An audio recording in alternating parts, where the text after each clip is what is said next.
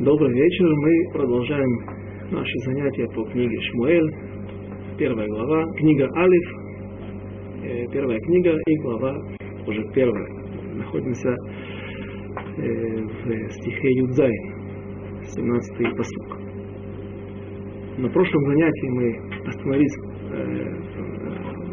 в э, тот момент, когда произошел диалог между Эли первосвященником, судьей народа Израиля и Ханой, когда Эли подозревал Хану, потому что ее молитва была Тфила Тоева, Тфила, которая является мерзостью, Тфила молитва пьяного человека, и оказалось, что молитва была не только молитва в соответствии с Аллахой, в соответствии с законом, а также была молитва, которая в будущем стала источником для многих аллахот, которые мы в прошлый раз прочитали, для многих аллахот, для многих законов э, в, в наших молитвах. Многие аллахот, все, что мы обязаны выполнять, большая часть из них учится именно из молитвы Ханы. И это интересный момент сам по себе, потому что вопрос, э, обязана, женщина, обязана ли женщина молиться или нет, это вопрос, который находится в... Это, это махлот, это спор между нашими мудрецами. И тем не менее, именно из молитвы женщины учится огромное количество важных аллахот, э, как нам вести себя. Так ведут себя, так может сегодня э, все евреи во всех общинах, всех из разных мест, разных, э, разного происхождения. И в стихе 17 написано «Ваяан Эли» и сказал Эли. Мы помним, что Яан, а не я, это именно тот ответ, ответ громогласный ответ, так, чтобы люди могли слышать. Люди, которые находятся в, в, в окружении, могли слышать. И почему Эль так ответил? Хана поступила несколько опрометчиво. Она, будучи в состоянии э, тяжелой молитвы, в состоянии э, той душевной боли, глубокой боли, которая мучит уже много лет, 19 лет ее замужества, она не имеет детей. Поэтому, верно, опять вновь и вновь она просит ребенка, и в этот момент Эли не только останавливает ее, но и обвиняет.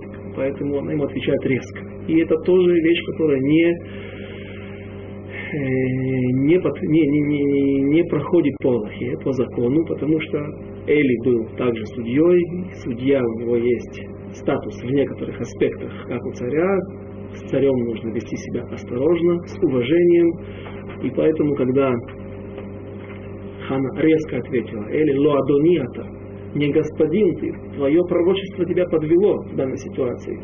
Несмотря на то, что ты спросил уры ветумин, это 12 камней, которые располагаются у на груди, ты неправильно расшифровал ту, ту посылку, ту, ту, то письмо, которое Всевышний, то пророчество, которое Всевышний тебе послал, и поэтому ты ошибся. Я женщина не щикора, не пьяная, а кесара, как Сара Имейну, как пророчица.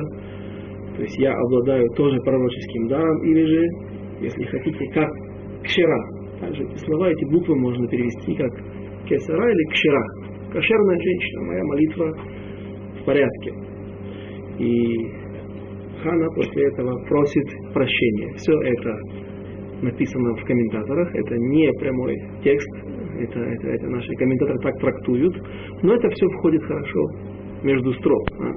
Потому что Хана просит, «Альтитен это матха лифней бат блияль». Не прими твою дочь за дочь неугодную. Это один из переводов, это дословный перевод, а также трактует «Альтитен» можно перевести как «не дай» не, не дай на растерзание, не дай на, на, на, на, смех, не отдай на смех перед бадблиаль. Перед, кто такая бадблиаль? Женщина неугодная. Блиаль, оль это, это, оль это ярмо. Это слово трактует, несколько меняется буквы, но так в иврите бывает нередко. Симла, слово платье, иногда мы в Таилим, когда мы читаем Борхинавши, Таилим, который читает всегда в конце молитвы Шахмет в Рошашана, там есть это слово э, Сальма, то есть буквы Ламет меняются.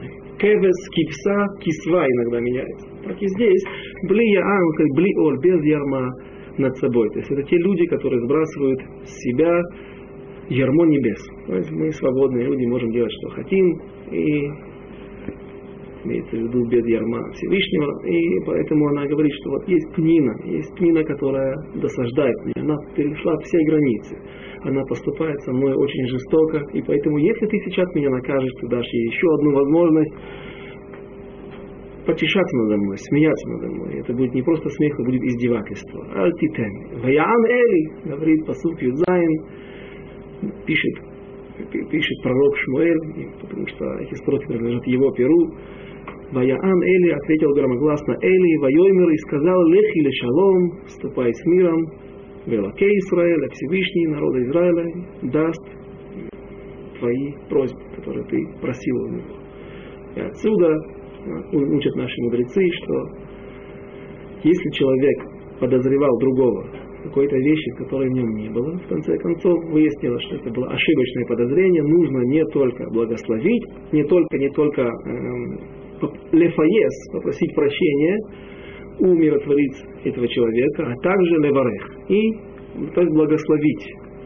Показать, э, есть такой психологический фактор. Человек может подумать, ну, ты меня, ты просишь меня прощения, потому что так, так нужно, да, какой-то поступок, достаточно официальный, а я не знаю, что в твоем сердце творится. Когда человек благословляет кого-то, таким образом он э, действительно может показать, что мне не только важно просто замять с тобой все проблемы, уладить с тобой все проблемы, а также я действительно к тебе отношусь, как я относился до этого, также хорошо, с таким же уважением.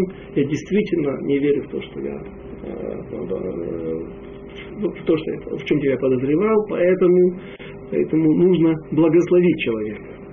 Сказал, и говорят наши комментаторы, что Эли здесь благословил и сказал, что сейчас я получил пророчество, которое уже меня не подводит. И я в этом пророчестве я получил сообщение, что от Всевышнего, что твоя молитва принята, и ты получишь ребенка. Написано дальше, Ватоймер тимса шифхатехем бейнеха, и сказала Хана, да найдет благоволение в глазах твоих, милость в глазах твоих, вателех и шаледарка, и пошла Хана своим путем, ватохаль и ела. Теперь утренняя трапеза после этой ночной встречи, это было в Шавуот, в праздник Шавуот, Йомтев, все это происходило после, эта встреча, этот диалог, эта молитва знаменитая Ханы происходила после вечерней трапезы. И теперь утром Хана уже кушала, потому что она была полная оптимизма, она верила в то, что действительно теперь сбудется пророчество, которое получил Эли. Ватохал упанея лога юла от. И больше у нее не было лица. Какое лицо? Есть спор, интересный спор между двумя мидрашами. Тут интересный момент. Нужно знать, что нет обязанности э, летарец, леяшер, перевести, э, если есть противоречие между двумя источниками э, среди мидраш, мидрашей, нет необходимости их, нет такой обязанности э, ответить каким-то образом установить какой-то, привести к консенсусу. Есть в Гиморе, в Вавилонском Талмуде, что это источник э, Аллахи, источник мусара, этики, морали, э, как пишет в своей книге Равмойши Пантеляна «Цена наших дней», духовное оружие народа Израиля. Здесь различные противоречия всегда стараются мудрецы, в том числе нашего времени, каким-то образом летарец, установить, привести это к общему знаменателю, чтобы не было противоречий. В Мидраше нет такой обязанности. Тем не менее, я слышал от э, Рава э, Авраама Тауба э, такое объяснение. Прежде, прежде всего, какое противоречие. В одном из Мидрашей написано в Ялкучимоне, что Хана, у нее было такое же, такое же чудо, как и у Йохевет, которая, мама, э, э, что, мой Шарабейн родился в возрасте, мама его родила в возрасте 130 лет, Хана тоже родила ребенка своего 130 лет. И это немножко не совпадает с многими источниками, которые постоянно указывают, что она была 19 лет Э, бездетная. То есть, э, тяжело предсказать себе, что, э, представить себе, что 110 лет она вышла замуж, а до этого она не была, или 100 лет она вышла замуж. До этого она была не, женщина незамужная. И Шмуэль говорит, что это не так. На самом деле есть, есть такой источник, который говорит, что у Ханы от таких страданий, от такой великой муки было лицо похоже на обезьяну. То есть были складки. Тяжелый вид, она была киуса, злая, злая на пнину. Почему так она издевается? Я ведь настолько несчастная женщина, продолжает надо мной издеваться, и муж меня уже не так, за меня не так молится, как мы видели это из, из, из стихов, когда он говорит, я же лучше тебе, чем десять сыновей. И здесь написано, упанея лога юла од, что в этот момент, когда Хана была полна, полна оптимизма, ее взгляд был направлен в будущее, она теперь ждала, когда сбудется пророчество, теперь складки на лице разгладились, лицо стало действительно выглядеть нормальным, не было наполнено, наполнено болью, а, а оптимизмом, ожиданием. И так можно, может быть, объяснить эти, это противоречие между мидрашами, между, э, что она не родила в возрасте 130 лет, а ее лицо было, как у 130-летней старухи, как у женщины, которая настолько она плохо выглядела, как будто бы ей, было 130 лет. И панелю, аюлаот, и лица больше. Лица злого, лица исковерканного болью больше на ней не было. И здесь можно привести Гмара, Масехет Шаббат, Вавилонский Талмуд в трактате Суббот, э, говорит такую вещь. Мудрецы, Омар Раб,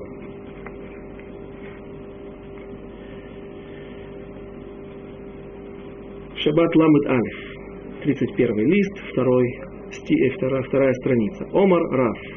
Бешаши махнисим Адам ледин омримло. Когда человек предстает после птирато, после его смерти, предстает перед Верховным судом, первое, что он, что его спрашивают во время этого суда.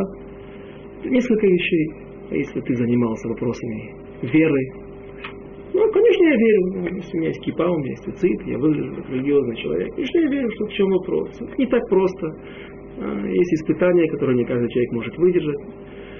И это вопрос, которым нужно было заниматься. Занимался ли при, при Яурвия, плодись и размножайся, занимался ли ты этой заповедью и так далее. Э, спрашивать и а, один из пунктов в этом списке это Аим цепита ли, Иешуа, если ты эм, ждал избавления, ждал прихода Машиаха, потому что Машиах, он может прийти каждое, каждое, каждое мгновение. И видишь, что тоже из, из, из, из этих стихов Шмуэля, можно сказать, Пане, но Юлаот, на ней было лицо, почему лицо ее стало радостным, нормальным? Потому что она верила, она ждала. И отсюда говорят мудрецы наши, что даже когда у нас есть какое-то обещание, даже есть какая-то какое-то пророчество, мы, та, та, та, та, та, та сторона, которая это обещана, должны ждать и надеяться изо всех сил. И это помогает сбыться пророчеству. Это помогает приблизить этот момент. Цепита ли Яшуа, ли Ишуа, если ты ждал избавления. И написано дальше, Ваяшкиму Бабокер, стих Ютет, посук Ютет, стих 19, встали утром, Яшкиму, это Ашкама, очень ранее, э, рано утром, на заре, Бабокер Ваиштахаву Лифнеашем, Ваяшу, Ваявоу Эль Бейтам Арамата, и вернулись в свой дом. Почему в свой дом? Зачем это упоминается? Для того, чтобы сказать, что Эли намекнул Хане, на самом деле у вас есть проблемы в доме. В доме есть ссора между тобой, между Пниной, между твоей соперницей, и она тоже страдает от этого. И Элькана даже не скрывает, и во время трапезы он дает ей двойную порцию, или, или с особым лицом, с особым выражением лица, как объясняют некоторые комментаторы. И это все при Пнине, вы тоже ее не жалеете. Поэтому или говорит, что вы должны изменить свой дом. Понятно, что они вернулись, это, это лишнее слово, понятно, что они вернулись домой, в Рому, в Рама, в тот город, где они жили, не нужно писать. Поэтому если здесь дом подчеркивается, он пришел на что-то намекнуть, и мудрецы трактуют это, что именно Абайта в новый дом. И Всевышний дал им экзамен. Он смотрел, как Элькана вместе с Ханой выполнит этот экзамен. Пнина продолжала обижать Хану, есть такое мнение, но они, в свою очередь, не отвечали. И откуда доказательства? Намек на, на этот мидраж написано, что Ахрей Ткуфот Ямин, Ткуфа это период года, то есть три месяца, Ткуфот минимум два месяца, не написано цифра, сколько ткуфот, через, через какое количество периодов. Ткуфот Ямин, Ткуфот через два периода, через шесть месяцев, в Роша Хана зачала. Почему только через шесть месяцев, если есть пророчество, есть столько благословений, наконец-то, наконец-то мы подходим к этому моменту, ну, так может быть сразу же. И познала Элькана Хана свою жену, и она зачала ребенка, зачала ребенка. Написано сначала, что Ахарейт Куфот не сразу. Всевышний наблюдал, как они изменят свое отношение к Пнине, как они будут держать этот экзамен. И Рошашана, она зачала ребенка, и родился Шмуэль.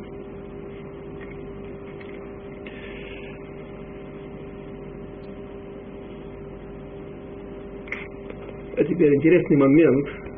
Э, обычно, так говорят мудрецы, сегодня в медицине есть всякие возможности спасти ребенка на, на разных. Если случайно будет выкидыш, не дай бог, э, медицина может уже спасти ребенка на, на, на разных периодах его развития. 26 недель еще спасает, 25, не дай бог, э, никому. Но э, когда медицина еще была бессильна помочь в такой ситуации вмешаться, то известно, что 9-месячный ребенок выживал, 7-месячный тоже выживал, 8-месячный, как правило, не выживал. Интересно. И если женщина рожала ребенка на девятый месяц, то девятый месяц полный. После того, как завершился девятый месяц, наступает период, когда женщина уже может родить. Это нормально. Семимесячный ребенок может родиться по окончании шести месяцев и одного дня. Как только, то есть только начался седьмой месяц, уже ребенок может родиться. И Шмуэль так родился, родился на седьмом месяце, в самом начале, по истечении шестого месяца и двух дней. И понятно, Всевышний, почему, не тяжело догадаться, не нужен даже для этого комментарий. Всевышний хотел как можно, как можно быстрее приблизить этот момент, это ожидание несчастной женщины. Наконец-то уже почти 20 лет молитв, 20 лет ожиданий, и вот появляется на свет Шмуэль. И Хана написано Ваегилит Куфот Ямин, Ватагар Хана и зачла. Хана Вателет Бен, Ватикра Эт Шмо Шмуэль. И нарекла ему имя Шмуэль. Почему она, не отец? Потому что она страдала. Кто как не она страдала, Элькана тоже ее любил и тоже страдал вместе с ней и ждал этого ребенка. У него было 10, 10 сыновей от другой женщины. И это э, мы уже видели из предыдущих уроков, когда мы проводили параллель между проматерями, которые между Мейну, между э, у Ривки было положение, а тоже была бездетная много лет, но положение было несколько легче. Вот. Рахель, которая, которая была соперница Лея и так далее. Все это мы уже видели, к сожалению, нет времени все это повторять. И именно она называет сына Шмуэ. Есть интересный мидраж, который говорит, что во время который предшествовал, какой-то период, который предшествовал этим событиям, раздавался бат-коль, голос с небес, раздавался ночью, и он так провозглашал. Скоро родится мальчик, родится ребенок в народе Израиля, которого нарекут имя Шмуэль, и он спасет народ Израиля, избавит его не только от врагов, избавит, принесет большие избавления. В это время это мы еще увидим, к сожалению, среди, в среде евреев было много идолопоклонства, было много других богов.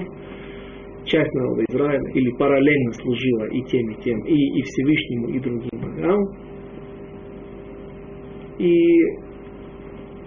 время это было непростое. Поэтому говорил так Баткор, выходил голос с небес, такой вид как бы пророчества, который исчез также вместе с какой-то период вместе с пророчеством. Многие вещи, которые мы сегодня утеряли и не имеем такой связи со Всевышним, и поэтому многие женщины, которых рождался сын, называли его Шмуэль. В надежде, ведь это будет тот избавитель, тот ребенок, тот великий человек, который перенесет избавление народа Израиля не только физическое, но и духовное. И когда проходило время и видели поступки этих этих ребят и говорит, а это Шмуль, он говорит голос небес. Это Шмулик, это будет просто хороший человек, хороший еврей. И Хана также назвала ребенка Шмуль. Здесь есть интересный момент. Почему Шмуль? Сама Хана называет, объясняет, дает комментарий. Дает комментарий, почему таким образом она называет своего сына. Кими Ашем Шильтив, ибо я выпросила его, одолжила его Всевышнему. Действительно, здесь одолжила уместно такое объяснение, потому что она просит ребенка себе, но она отдает его Всевышнему.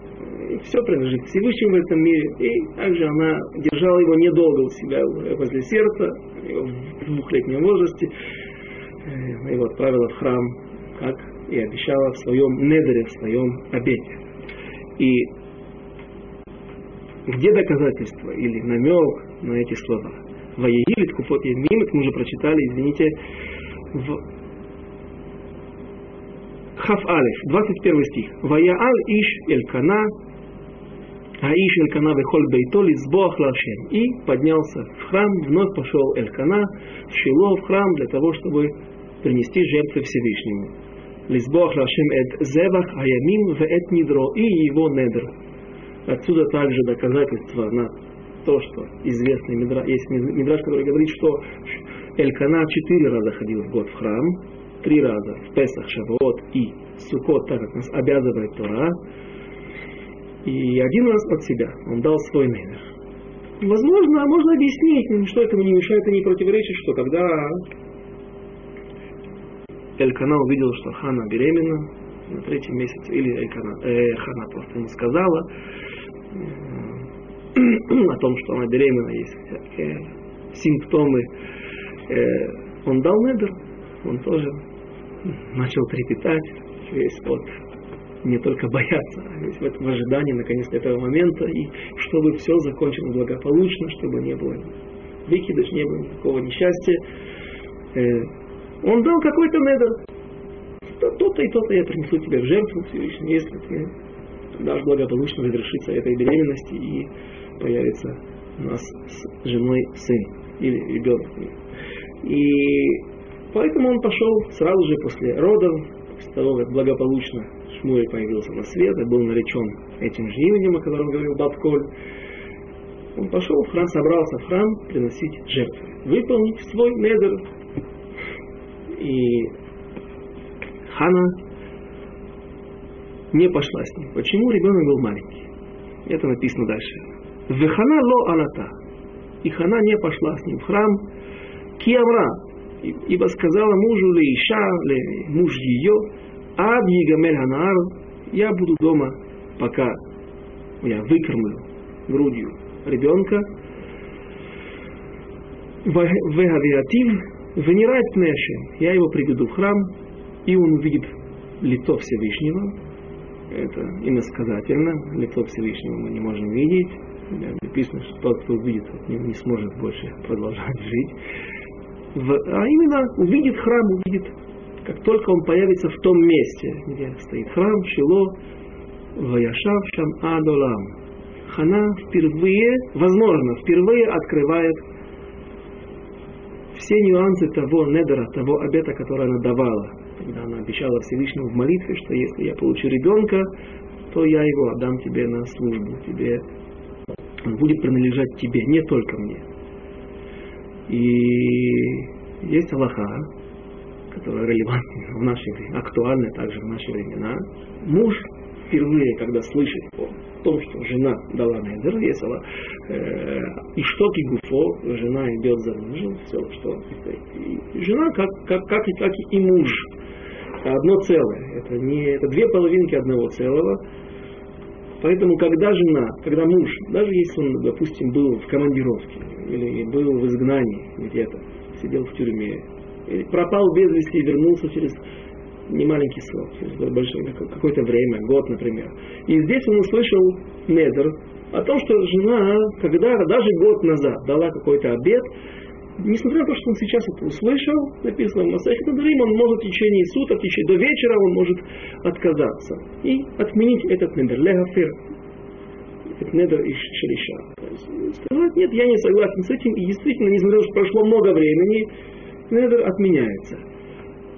Достаточно, чтобы он промолчал, и здесь молчание, знак согласия, эта фраза принимает аллахический статус, законы, статус закона.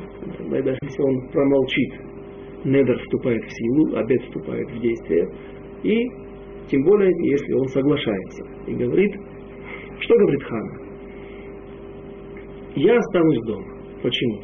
Попросту можно объяснить, потому что дорога тяжела для маленького, для маленького ребенка. Только родился, в то время не было автобусов с мягкими рессорами, не было мягких сидений, ездили на ослах, на телегах, на верблюдах. Такому ребенку дорога по горам э, Самарии, по, по, по, по Гар Эфраим, там, где было Шило, и где жили Элькана с Ханой, такая дорога была опасна для ребенка. Но можно еще одно объяснение привести. Так мудрецы объясняют, что Хана объясняет ему некоторые аспекты, некоторые нюансы ее недера. Я пообещала, что в тот момент, когда наш сын, который родится, если родится от, э, от этой беременности, я его, в тот момент, когда я его приведу в храм, он больше не будет принадлежать только нам, он также будет принадлежать Всевышнему, то есть я не смогу его забрать из храма, он должен будет остаться там, учиться, повышать свой духовный уровень, развивать свои знания в Торе и служить, помогать коинам и Эли, то есть быть на службе Всевышнего.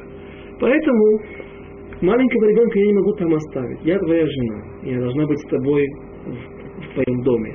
Поэтому я должна буду вернуться к тебе, к нам домой оставить младенца в Шило, даже если у нас есть деньги, мы помним, что они были люди богатые и могли себе это позволить, нанять нянек и кормилец, и кормить матерно обеспечить, чтобы люди какой-то какие-то заменители давали, но тем не менее ребенок без матери, не, это не так хорошо. Маленький ребенок, и плюс материнское молоко намного полезнее и важнее для, для ребенка. Поэтому он говорит, лучше я его выкормлю, поставлю его на ноги, тот минимальное требование для, для ребенка, когда ребенок будет немножко самостоятельный и может справиться без мамы, и тогда я его приведу в, э, в храм, и, ибо когда он увидит впервые Пнеяшем, лицо Всевышнего, храм, Шхину, он не сможет, мы его не сможем забрать обратно. И говорит Эли в следующем стихе Хав Гимель, 23 «Вайоверла Элькана Иша, муж ее, Аси готов бейнай. Сделай как угодно, как хорошо в твоих в глазах. То есть он разрешает ее обед, не отменяет его. Шви ад гамлех, сиди до тех пор, пока ты его выкормишь. Ах, якем ашем эт двору. Непонятные слова. А Всевышний и также Всевышний, ах, однако, или также Всевышний э, Якен, это исполнит его обещание. Это дворо. Какое дворо? Какой Всевышний? Где здесь? О чем? Какое дворо? Какие, какие слова Всевышнего? И здесь намек на тот мидраж, который говорил, что выходил Бат Коль с небес и говорил, Шмуль будет мальчик, который станет великим мудрецом, великим пророком и да, приведет народу, даст народу Израиля великие избавления. То есть Элькана видит, что Хана обещает своего ребенка. Назвала его Шмуэль, благодаря тому Баткору. И также есть здесь какие-то какие намеки на то, что действительно этот ребенок, который родился после такого количества молитв, у такого великого пророка, величайшего пророка в своем поколении, и плюс есть такой недер, такой обед, Хана хочет его отдать в храм, и там, возле присутствия Всевышнего, в том месте, где, где, где не так много святости, тогда Элькана говорит, ах, Ашем и Кемет двору. И пусть действительно сбудутся те слова, то обещание Всевышнего, что именно этот мальчик станет тем шмуем, о котором говорил Всевышний с небес. Ватешева Иша, Ватинек Эдбна, и осталась женщина дома, и кормила ребенка от гамла ото, до тех пор, пока она его выкормила. То есть прекратила кормить его своим молоком. тут есть интересный момент, когда я учил Масахит Ктубот, трактат Равонска Талмуда Ктубот, там написано, что можно кормить ребенка до пяти лет, если есть у матери молоко, это редко бывает, такого возраста. Несмотря на то, что ребенок растет, и уже в таком возрасте он начинает понимать, немножко больше, чем когда он был совершенно маленьким ребенком, грудным ребенком. Тем не менее, поскольку он рос вместе с этим явлением, с этой кормежкой, поэтому, э, не только что он понимает, что уже срамные места, это оголенные места, которые должны быть закрыты, тем не менее ребенок может, может еще до пяти лет это, это разрешается. И если же ребенок был оторван от груди, то когда его можно вернуть, вдруг появилось молоко у матери, и она хочет опять продолжить кормить его своим молоком, то если ребенок исполнилось два года, он уже вернуть не может, потому что был прерыв, была эта перемена, была эта овсака, прерывание, поэтому после двух лет ребенок не может э, быть выкормлен материнским молоком. Но Хана кормила ребенка до двух лет, кормила Шмуэля, и после этого привела его в храм.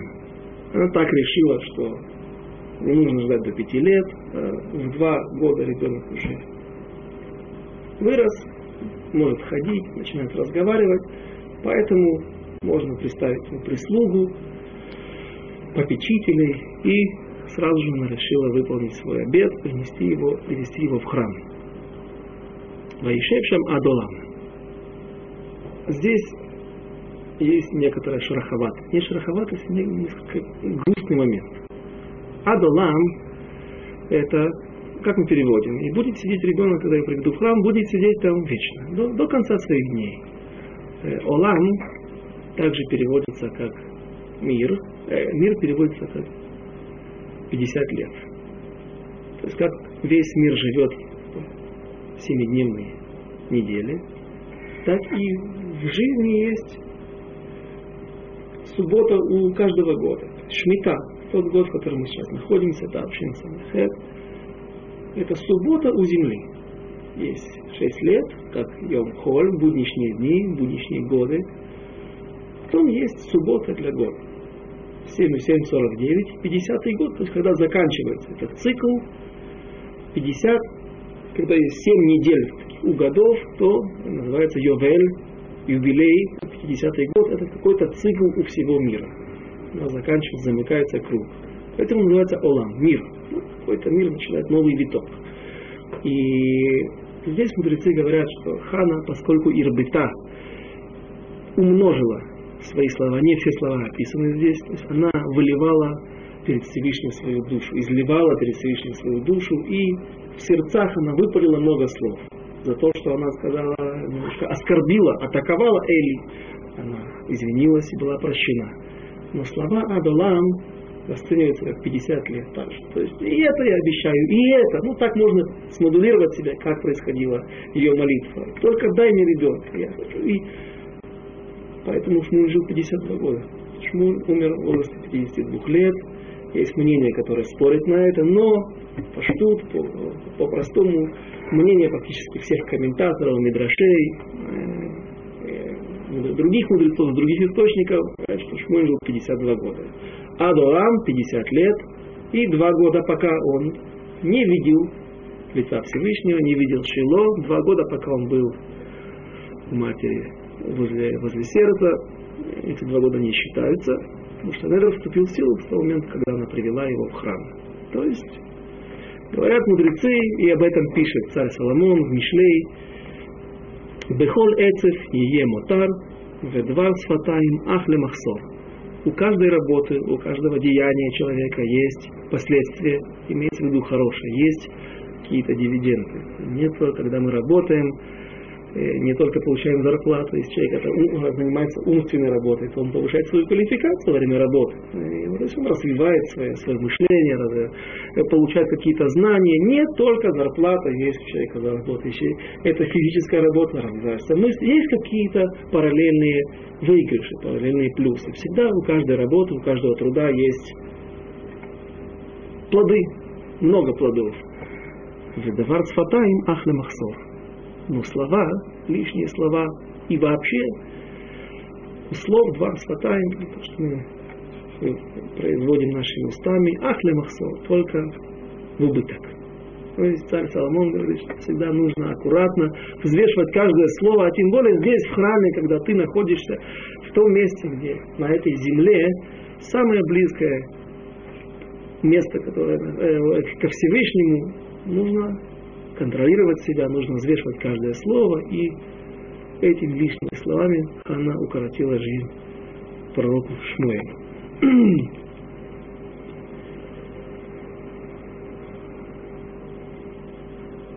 Дальше. Послуг Хавдалет. 24 стих. Вата алейху има, и после того, как Хана выкормила ребенка решила, что теперь он может самостоятельно жить при Эли, быть данным на попечительство Эли. Наталья, она его подняла, привела его в храм, Каашер Гмалату, Бефарим Шлаша, и взяла с собой трех быков. Мы будем разбирать, э, с какой целью брали трех быков. Только ли для жертвы. В Эйфа Ахатке. И Эйфа, мера муки. В Невель и мех вина. Ватевиэгу Бейташем Шило Веанаар Наар. Их привела его в храм. Шило Веанаар Наар. Наар это юноша, отрок. Это тоже интересный момент. Слово Наар встречается у разных мудрецов или персонажей Торы, пророков и, и Писаний, и э, там совершенно разные возраста. От младенцев и до совершенно взрослых людей этот момент, на котором мы э, остановимся. И Банар Наар, попросту, да, мальчик маленький, мальчик, юноша, не юноша, ребенок, два года. Теперь, почему вот здесь написано «Ватаалейгу» и подняла его «Кашер гмалату», когда она прекратила кормить его молоком? Ведь должно быть написано так, оторвала его от груди, перестала кормить молоком. После этого, когда он перешел на обычную еду и таким образом он не привязан уже к матери, может жить без нее, но подняла его в храм, сразу же выполнив свой обет, свое обещание. Отсюда, говорят мудрецы, видим, как Хана хотела, стремилась выполнить заповедь со всеми мелочами. Настолько щепетильно, до каждой мелочи, что даже если бы она сделала так, как мы сказали вначале, как должен быть э, ход событий, сначала она прекращает его кормить, после этого сразу же собирается с семьей, наверное, опять же с мужем, и идет со слугами, идет в храм, чтобы отдать чтобы отдать на Ара, чтобы отдать Шмуэля в храм на службу. И это не, не, не приводилось бы как наказание, этот отрезок пути, что он еще не в храме. Нужно его привести, технически есть у нас проблема. Привести его в храм. Хана сделала не так. Она всю дорогу его кормила, чтобы не было никакого перерыва. Всю дорогу она его кормила, и только подойдя к храму, она оторвала его от груди и сразу же отдала, чтобы никакого мгновения между того момента, когда он действительно стал э, рауй, так сказать, стал, э, подлежит выполнению этого, этому обета, этого обета, она сразу же его отдала на служение в храм насколько люди стремились выполнить в точности со, со, со, со всеми мелочами все заповеди. И Талею им шлоша парим. Три быка. Что это за три быка?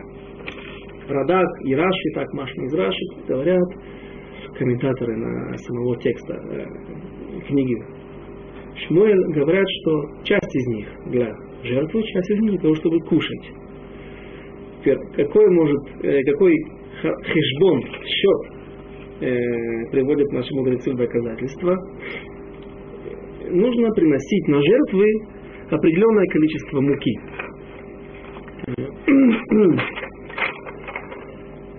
Эйфа это не та мука, которая приносит, не, э, обычный кемах, обычная мука, пшеничная, когда ее перемалывают, но находится в каком-то, э, в каком-то состоянии, ну, грубого помола. Но эйфа это большое количество муки. Теперь, если ее просеять, то получается из веса э, эйфа, получается три гимель сеин кемах минупе. Получается три сеа. СА это размер, например, мы знаем 40 СА это размер миквы, объем тот. Теперь, и если просеять первоначально, то после первого просеяния получается 3 сеин, 3 СА муки. А после этого, когда просеивают, достигают такой, такого состояния, как будет ну, буквально как пыль, это солид. Из нее получается три эсроним солид. И именно три эсроним солид его приносят, насыпают также на одного быка, когда приносят жертву. То есть отсюда мы видим, что э, наши мудрецы просто сделали математический счет. Для чего нанесла с тобой такое количество муки? Для того, чтобы когда просеется на месте, мы через несколько, через два этапа достигнем именно солид, той особенной муки, которая быстро готовилась, быстро сгорала, э, специальная мука, очень-очень мелкого просева, то как раз из эйфы мы достигаем то необходимое количество, которое нужно сыпать на жертву, приносить вместе с жертвой. И яин также, вино, невель, целый мех – Зачем нужно было столько меха, тем более мы столько вина, тем более мы э, помним, что э, есть та же Гмара в Масехат Ктубот, которая, в трактате Ктубот, которая говорит, что женщины в дороге не, не очень дают много выпить, потому что это не дома и может, может быть появиться неприятные ситуации из этого. Зачем так много вина? Вино также возливали на жертву. И получается, что два быка остается для для еды. Зачем так много еды? Это не регель, это не йомтов, это не праздник, который нужно сделать две трапезы. И можно было пойти с каким-то маленьким празднеством. Ты сейчас идешь в храм не в Шавот, не в Суккот, не в, не, не в Песах, а именно для того, чтобы выполнить свой обед и принести жертву. И сразу же можно возвращаться домой.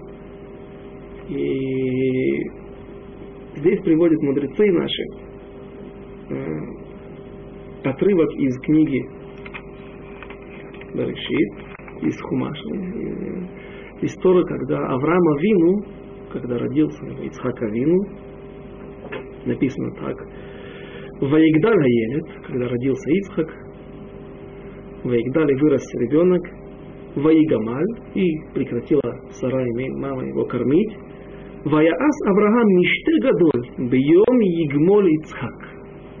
И в тот день, когда Сара прекратила, Сара и Мейну прекратила кормить ребенка, Авраам Авину сделал большое пиршество. Большое пиршество написано в комментариях, что Раши, э, Раши и другие, что он пригласил очень много гостей, всех важных людей, которые жили в это время в земле, разных царей. И именно в тот день, когда прекратил быть, перестал быть привязан к матери, он сделал большое пиршество. И говорит Рабейну Бахаей, один из э, великих комментаторов, один из Ришоним, он был равом Рамбана, Аримойши бен Нахман, он пишет так. И почему, почему Авраам сделал эту трапезу именно в тот день, когда перестал, Сара перестала кормить молоком Ицхака. Почему? Ведь Минхак Олам, обычай мира делать трапезу праздничную или в день рождения ребенка, знак радости, что появился ребенок, или в день его обрезания, как мы сегодня делаем, это заповедь, часть, неотъемлемая часть бритмила, а? э, церемония обрезания, митвы обрезания. И почему Авраам сделал это именно через несколько лет, ну, допустим, максимум пять лет, скажем, да, в соответствии с геморрой Масахет Ктубот, Максимум, допустим, э, Сарай его кормил до пяти лет, после этого прекратил, потому что уже больше не, нельзя было. Отвечает Рабейну Бахаей, потому что в этот день Авраам Авину отдал Ицхака в Хишиву. То есть отдал, именно не был Ишив, скажем, но он отдал, не был Ишиват Шем, хам, э, Шем Веевер, а в этот момент ребенка отдают отходят учить Тору, нанимают Меламеда, нанимают какого-то учителя, или сдают какое-то место, в Хейдер, в тех, в тех условиях, которые были в времена. Поэтому это праздничный день. Это праздничный день, когда ребенок э, начинает учить Тору.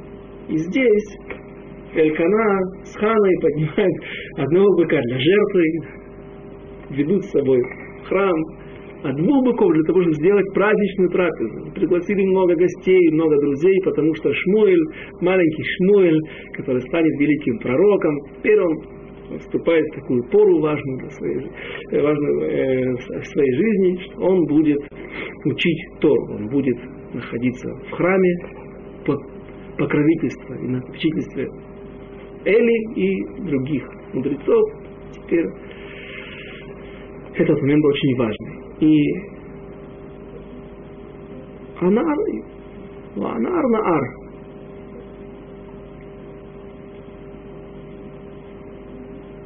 Дальше написано Ваишкату, принесли жертву быка и сразу же подвели к Эли. Прочитаем следующий стих.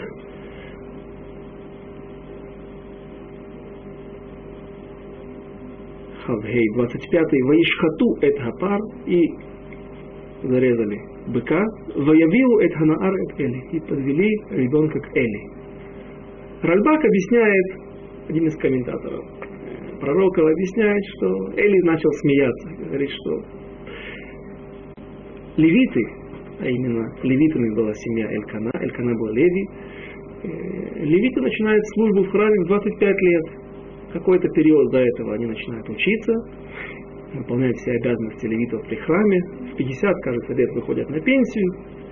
И эти 25 лет они служат, служат в храме. А вы привели маленького мальчика в возрасте 25, в возрасте двух лет и так рано его сдаете на службу, да, может пожалеете его и так далее. Она, известные слова, к которым мы сейчас дойдем, ответила, что ну, я за этого ребенка так молилась, не переживай. Да, несмотря на то, что ему еще много, ему далеко до 25 лет, тем не менее, я прошу тебя, прими его. Да, этот особый ребенок, Эльнаара Заид Паляльти, за этого ребенка я молилась, и поэтому из него выйдет толк, с ним будет толк, и ты, он тебе не будет мешать, будет хорошим учеником, пожалуйста, возьми его к себе. Но э, есть Мидраш. Раши его приводит, и Раши немножко מגמגם.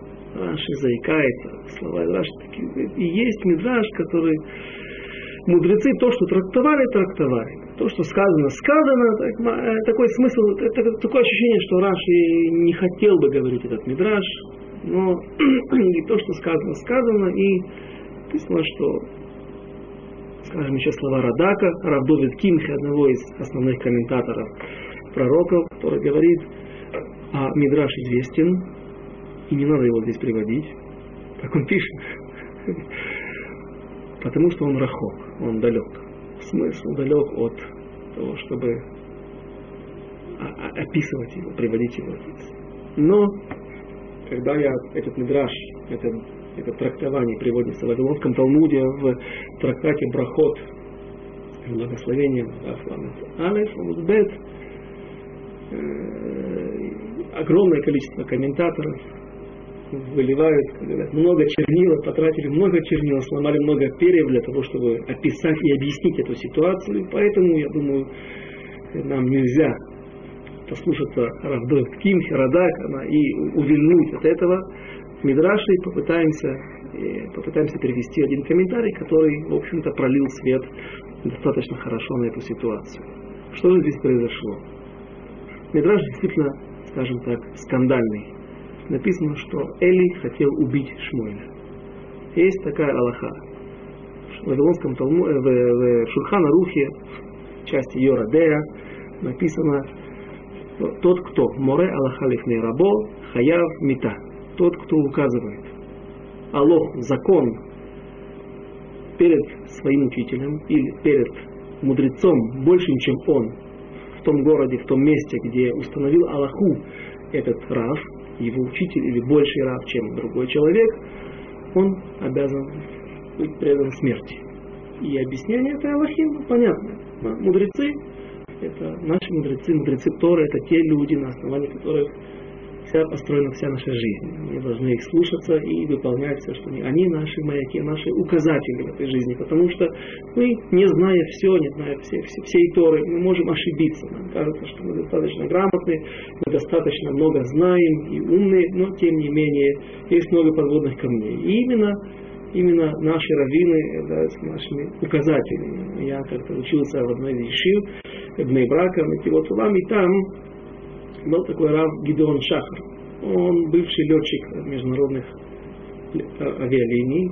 И он рассказывал, что в самолетах есть такой приборчик. Устройство его очень простое. Невероятно простое. Он показывает стрелку вверх и низ. Стрелка показывает вверх, там написано вверх. Другой конец показывает низ. Для чего? Иногда, оказывается, бывают такие так, э, у, летчика складывается впечатление, когда он смотрит на звездное небо, ясное звездное небо, от обилия звезд ему кажется, что это ночной город. Огни ночного города, огромного Нью-Йорка, Манхэттена. И он впадает в панику. Ему кажется, что самолет перевернулся, огни должны быть внизу. То есть он звезды принимает за огни, и поэтому он начинает переворачивать самолет в то положение, которое ему кажется правильным, и таким образом гибнет самолет, гибнет экипаж, гибнет все люди. И для того, чтобы, если человек, если летчик попадает в, это, в, это, в эту, попадает в такую ситуацию, в такую панику, у него есть приборчик. Этот прибор, который показывает вверх, вниз. Говорил Рав Гизман Шахар, наши мудрецы, мудрецы нашей Торы, это этот приборчик, который нам указывает. Иногда нам может показаться, что действительно, действительно это не звезды, это огни ночного города. Тем не менее, нужно, нужно пойти и спросить, нужно узнать, прав ли я, прав ли я в своих подозрениях. И поэтому такой строгий закон, такое строгое отношение в Аллахе к людям, которые не слушаются Равина. То есть не просто не слушаются Равина, а именно этот Равин установил в этом городе, там, где его власть, его э, полномочия, какую-то Аллаху. Так и так нужно поступать. Именно таким образом. Приходит кто-то другой человек, или вообще его ученик, или человек не такого уровня, и говорит, нет, это неправильно, я говорю, что вы должны делать иначе, и так делают. В такой ситуации этот человек подлежит смертной казни. Что же сделал Шмуль? Во-первых, вопрос, который задает Слах. Слах – это один из комментаторов Вавилонского Талмуда, э, мудрец Раваланда из Праги. Он говорит так, во-первых, непонятно, даже если он и указал Аллаху перед Рав. Сейчас мы должны это выяснить, какая Аллаха, что же он сказал. Тем не менее, ребенку было два года, только с 13 лет ребенок вступает в силу, э, вступает, в, э, как, как, как, подлежит всем наказаниям Торы. Почему именно в два года? И Слах описывает ситуацию, она, она была такая. Когда пришли в храм, то обнаружили, что многие люди, которые пришли по своим вопросам, женщины принесли жертву после родов, масса людей приходила в храм, это было место покло, э, постоянного покло, э, поклонничества.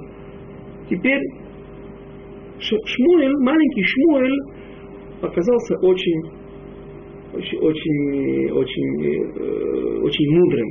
У него уже были большие знания в Торе. Само по себе это странно, но так говорит Мидраш. И он сказал, почему вы не режете? Почему? Спросил папу Элькана, почему вы не режете быка? Ответил Элькана и другие люди, которые стояли со своими жертвами, ждали здесь в очереди, сказал, Эли Акоин, первосвященник, не резать до тех пор, пока не придет Коин. Ответил на это Шмуэль, написано в Торе, и зарежут жертву, зашхитуют жертву, и принесут жертву Коину. То есть сама, сам процесс жертвоприношения, он должен выполняться коинами. А отсюда из этого стиха учат, что каждую жертву человек может резать сам, свой хозяин, и даже шхита, кшира безар, даже женщина, и даже еврейский раб, который не обязан во всех заповедях, тем не менее, даже он может резать жертву. Шхита это будет кошерное, мясо это будет кошерным. И поэтому все начали резать. Действительно, ты прав, ты раб сказал, Рав сказал, можно резать. Вернулся Эли и увидел, что люди заняты шхитой. В чем дело? Я сказал ждать коина. Страх объясняет, почему Эли, что Эли не знал этого Аллаху. Судья над народом Израиля. Знаток, великий знаток Тора. Пророк. Не, не знаю, первосвященник. Он, нет, конечно, он знал. Но поскольку коины в те времена их удел был служба Всевышнего, поэтому у них, у них не была набита рука Лучше, лучше это, это очень сложный аллоход, сложные законы. Каждый, каждый маленький нюанс, каждая мелочь может испортить всю целого быка. Поэтому он попросил, подождите коина. Пусть, пусть, несмотря на то, что каждый из вас может резать, но пусть именно Коин зашхитует. И тем не менее, его указание было нарушено, и таким образом написано «Ваишхату» и зарезали. Так уточняет Пнеяшуа. Надо Ваишхату гам множественное число. И зарезали. Не Элькана зарезал, а зарезали все. Там было много людей. Так говорит тоже комментатор Вавилонского Талмуда Пнеяшуа. Ваишхату. И какое имеет отношение? Воевил. И привели его сразу к Эли. Привели к Эли, потому что Эли сказал, кто это, кто вам указал. Есть тут такой рав. Ему два года. Он сын Элькана. Он нам сказал, так можно делать и подозвал к себе. Для чего? Чтобы установить уровень знаний этого ребенка. Если это просто ребенок, который немножко знает, где-то читал, где-то слышал, но это не Талмитхахам, не мудрец, то тогда с ним ничего нельзя сделать. А, ну что, получилось как получилось. Но Эли, сделав экзамен, проверив Шмуэля, убедился в том, что Шмуэль ни много ни мало знает всю Тору, знает как великий мудрец Тору, и поэтому он сказал, что здесь закон иной. И действительно, мы нередко встречаем, я, я в Торе масса моментов, когда иногда Аллаха не, поступает не по, не по Аллахе. Например, одним из примеров, женщина не может быть свидетелем суде. Не только женщина, а даже мужчина один, его свидетельство не принимается. Это называется Лашонара. Такое свидетельство. Только два мужчины. Теперь была великая женщина. Бат Раб Хизда, дочка Рава Хизды. Она была женой Рова, другого Амора. И когда была ситуация, что, например, человек вернул долг, получил расписку и тут же ее потерял. А тот человек, который взыскал долг, нашел эту расписку и приходит к нему второй раз, говорит, подпись твоя, плати человек начнет кричать, я тебе отдал деньги, подпись твоя, документ твой, будь добр, уплати. Идут в суд разбираться. Если, если, был, если женщина, жена, именно вот эта женщина, дочка Рава Хизды, была свидетелем того, что действительно долг был взыскан, суд принимал ее показания и рвали этот документ, говорили, ты лжец, ты подлец, ты хочешь дважды взыскать по этому документу, по этому, по этому векселю, то есть ее свидетельство принималось. Почему? Женщина была особенная. Была мудрец Торы. Такая была женщина, пророчица, пророчица двора, вела войска на войну, по ее указанию шли, на барак воевал с Сисрой. Э, Все это такие моменты известны. Поэтому, когда э, Эли, поэтому воевали Эли, подвели его для того, чтобы Эли смог определить, ну, какой, как, каков уровень, какое положение этого ребенка. Поэтому он говорит, ребенок необычный, ребенок знает Тору, поэтому он подлежит тому страшному наказанию. И можно представить, что здесь началось. Какой, началась какая суматоха, какой крик, что кого. Не успели принести, не успел родиться, уже его тащат на смертную казнь. Так говорит Мидраш. Да. И такой диалог произошел между. Хана вновь вступает в спор с Эли, и она говорит так, смотри, ведь маленький ребенок. Ты прав, что он знает много, но что он знает? Он знает информацию, знает параграфы, он знает сеифы, знает номера, знает просто информацию. Здесь эта Аллаха, она, человек должен быть взрослым, чтобы прочувствовать, что такое положение Рава, что такое, что такое уважение Рава. Ты не можешь его наказать за то, что он э, то есть, это не в его возрасте не, не, не, не по его уровню такое наказание. Отвечает Эли, так говорит Слах. Ты знаешь, положение тяжелое. В наше время последний стих перед книгой Шмуэля, э, и люди делают прямое э, то, что э, как, как хорошо в их глазах. То есть каждый, у каждого своя Тора, своя правда. То есть много в наше время много разброда, много, много идолопоклонства. Мы это еще видим. Именно Шмуэль очистил народ Израиля от идолов при, а, по его приказанию э, были выброшены все идолы из, из домов евреев.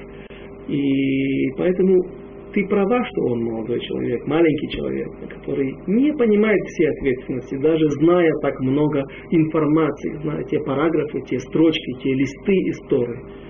Но может произойти хилую ошибку, вернее имени Всевышнего. Время и так смутное, время и так непростое. Люди увидят, что наша власть, власть равина попирается, равин не имеет никакого, никакого веса, поэтому здесь будет пробита большая брешь.